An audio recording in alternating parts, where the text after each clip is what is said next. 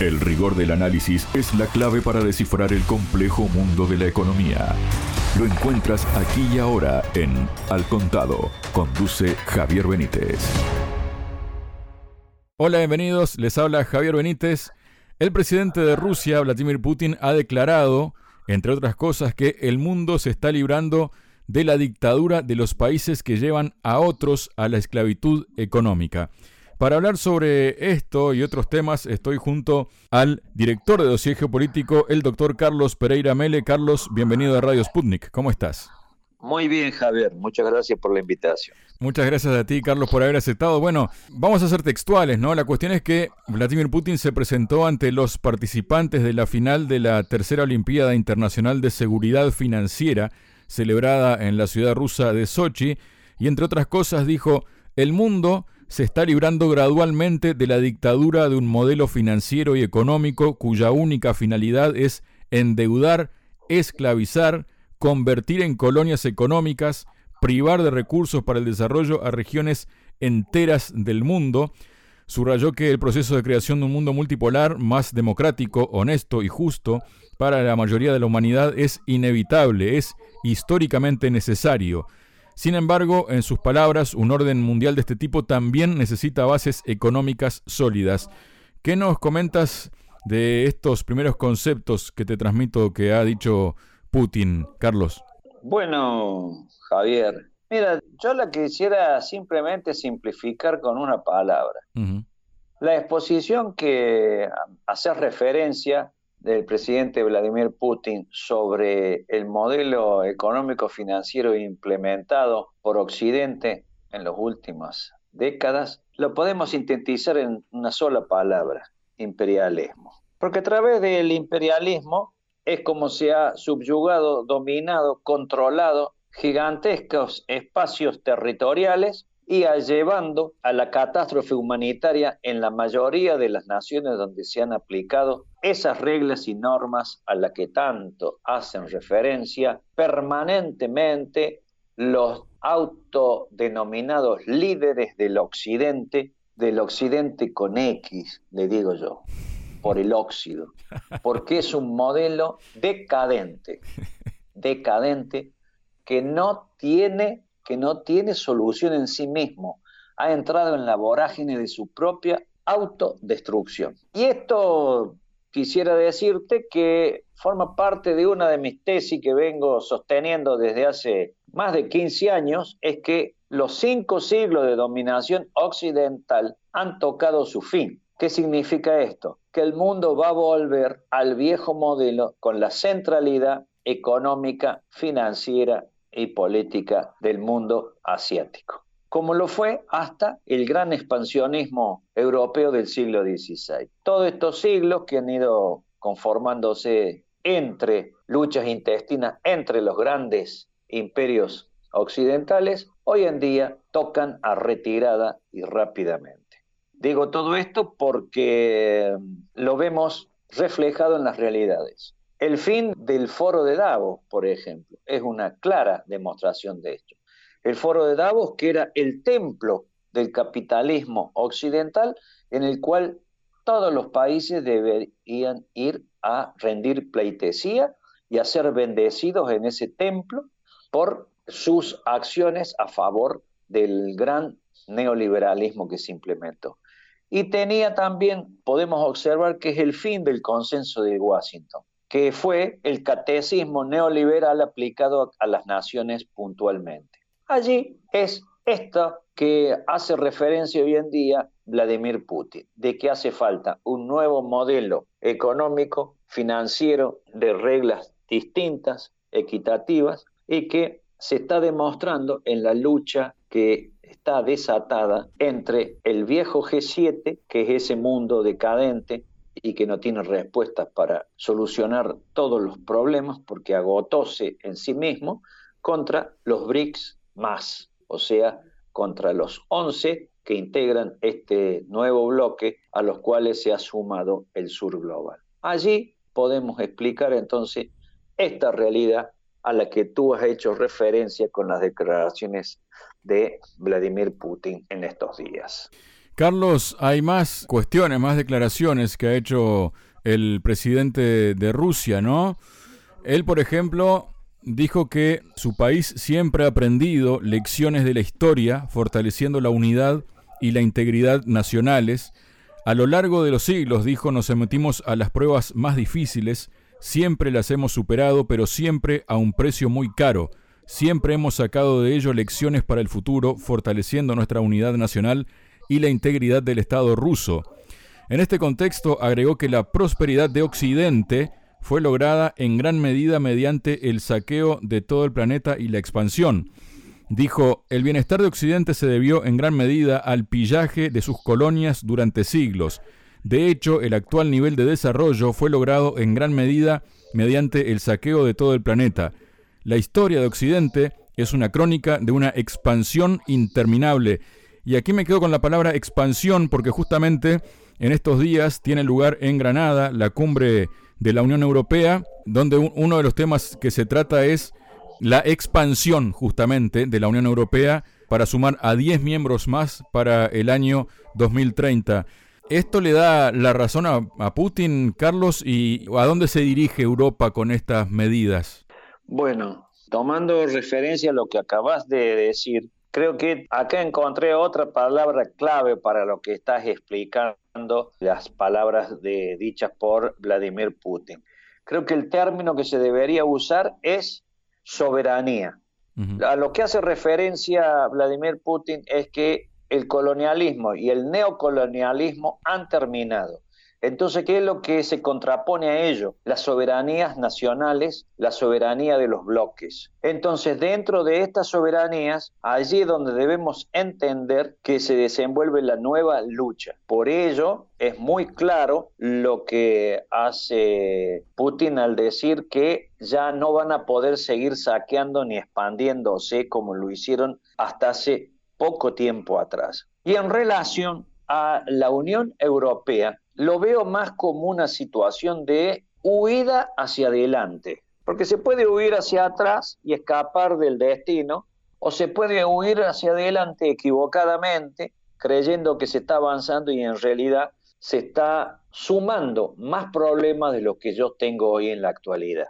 ¿Y por qué digo esto? Porque la sumatoria de los 10 nuevos países para el año 2030 no encuentra una Unión Europea consolidada económicamente, con un desarrollo equilibrado entre sus distintas partes.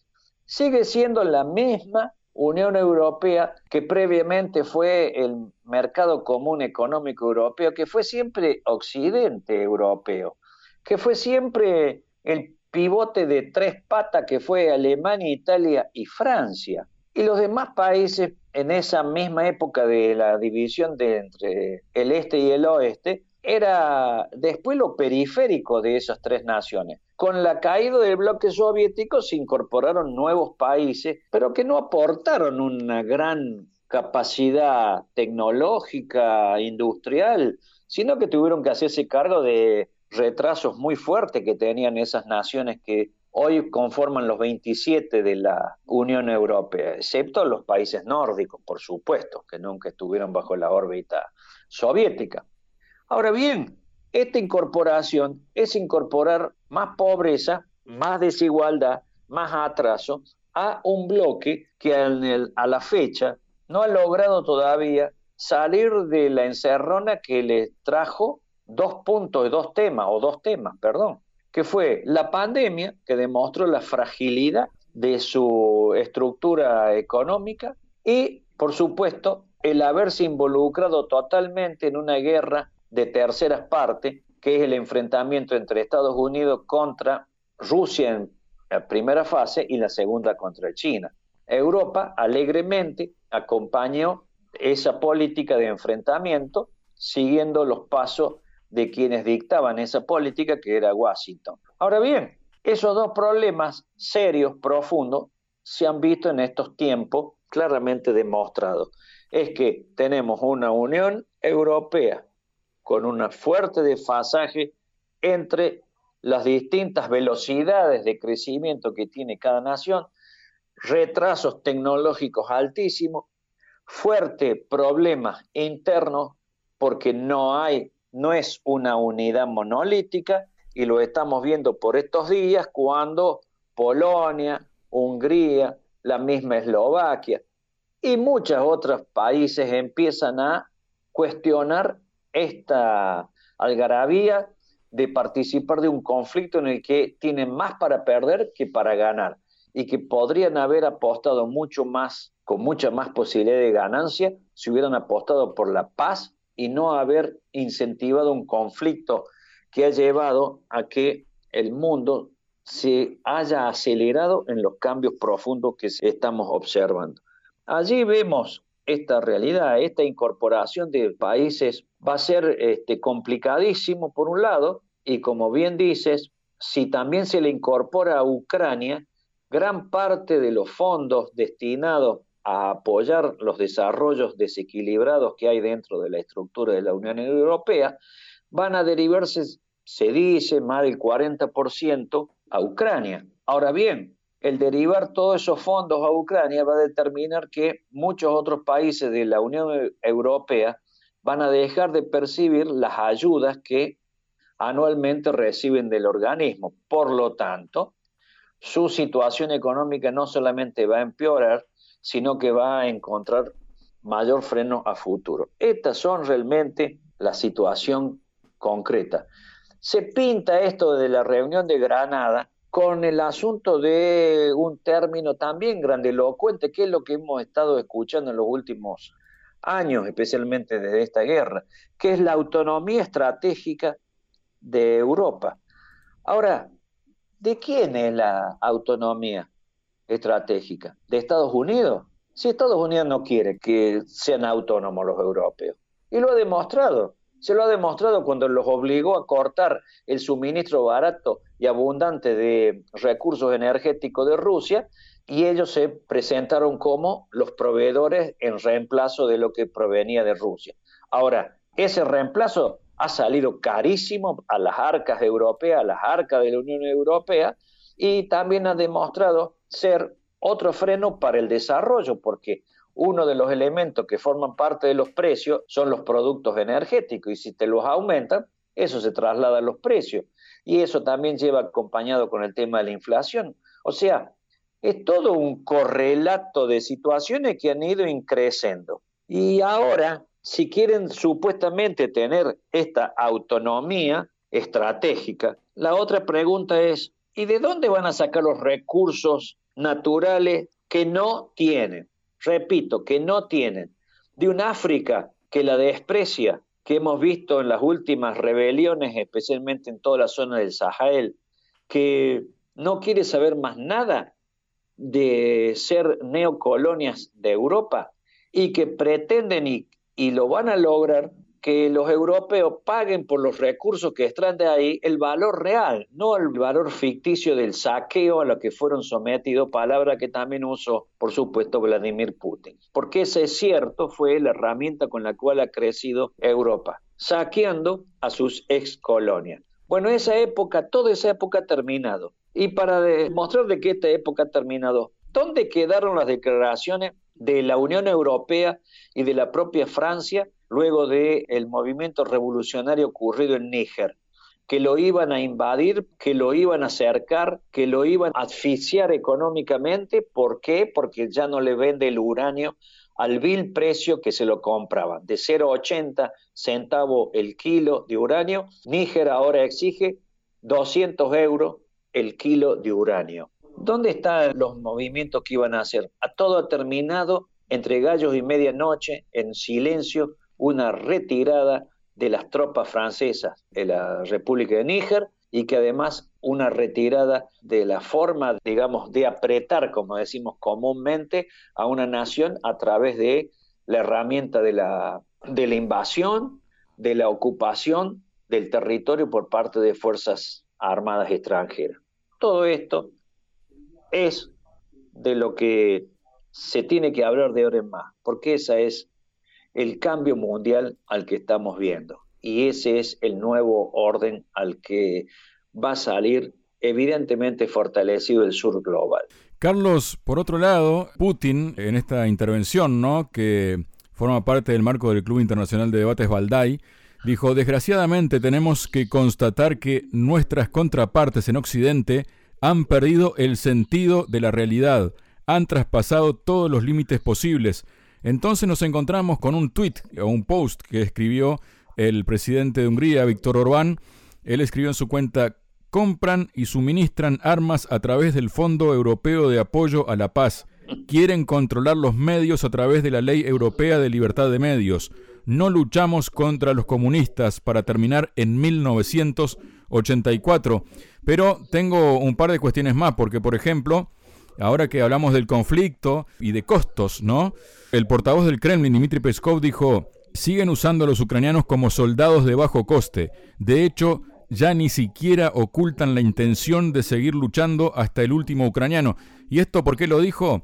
Porque Kasia Ollongren, quien es la ministra neerlandesa de Defensa, dijo en un foro celebrado en Varsovia que apoyar a Ucrania es una forma poco costosa de hacer que Rusia no sea una amenaza para la OTAN, algo que es una barbaridad de cualquier manera, ¿no? O sea que Digamos que cuando Putin dice que han perdido el sentido, ¿el propio Occidente lo constata, Carlos?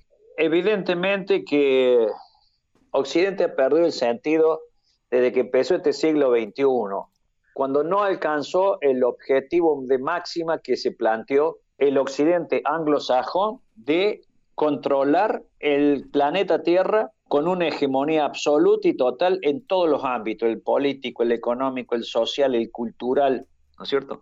Ese proyecto se licuó y entonces se sigue creyendo en el mundo occidental que aún Estados Unidos y sus aliados, el G7, son el centro del mundo, como se dice vulgarmente, el ombligo del mundo, y que sigue teniendo esa preeminencia mediante la cual toma decisiones por terceros países. La verdad que la guerra de Ucrania nos ha venido a mostrar cómo todo esto era un gigantesco aparato propagandístico, una gigantesca cortina de humo para disimular las terribles deficiencias y falacias y poco desarrollo que tenía Occidente en muchísimas áreas. En el área de la guerra, Europa, ni el G7, ni el mundo occidental todavía ha aceptado el tema de la derrota que tuvo la OTAN en Afganistán inmediatamente pasó a un nuevo conflicto rápidamente en el Europa del Este. ¿Y cómo le está yendo?